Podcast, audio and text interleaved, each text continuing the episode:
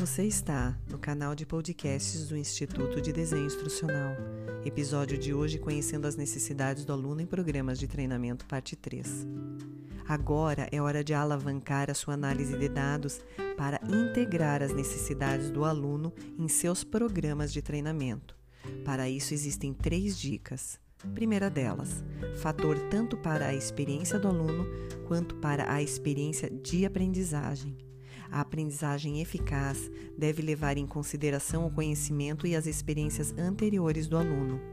Mas a eficácia da aprendizagem também depende de que o aluno deseja obter do treinamento e de como os designers instrucionais atendem a esses desejos por meio de experiências de aprendizagem positivas. Uma combinação de ambas as experiências ajuda a integrar melhor as necessidades do aluno aos programas de TID. Segundo, projete a jornada de aprendizagem. Use a sua avaliação dos dados para se concentrar não em eventos de treinamento únicos, como um webinar, um curso ou um módulo, mas em uma jornada de aprendizagem ao longo da carreira para cada funcionário. Desenvolva caminhos de aprendizagem personalizados e apoie a jornada de cada aluno por meio de uma combinação de eventos de aprendizagem formais e informais. Plataformas de LXP, ou seja, plataformas de Learning Experience, de experiências de aprendizagem, ajudam muito nesse sentido. Terceiro, alavanque o ecossistema de aprendizagem e desempenho.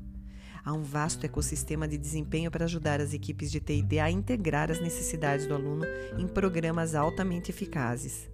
Isso inclui chamar a atenção dos alunos para as oportunidades de aprendizagem, ajudando-os a entender o que há para eles e usando uma variedade de abordagens de aprendizagem imersivas. Inclua a realidade virtual, aumentada, aprendizagem social, gamificação e aprendizagem baseada em cenários ramificados.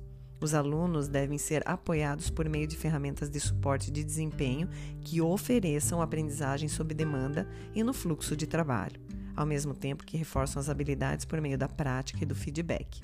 Dois exemplos bacanas disso, como citado anteriormente, plataformas de Learning Experience, LXP, e também o Microlearning.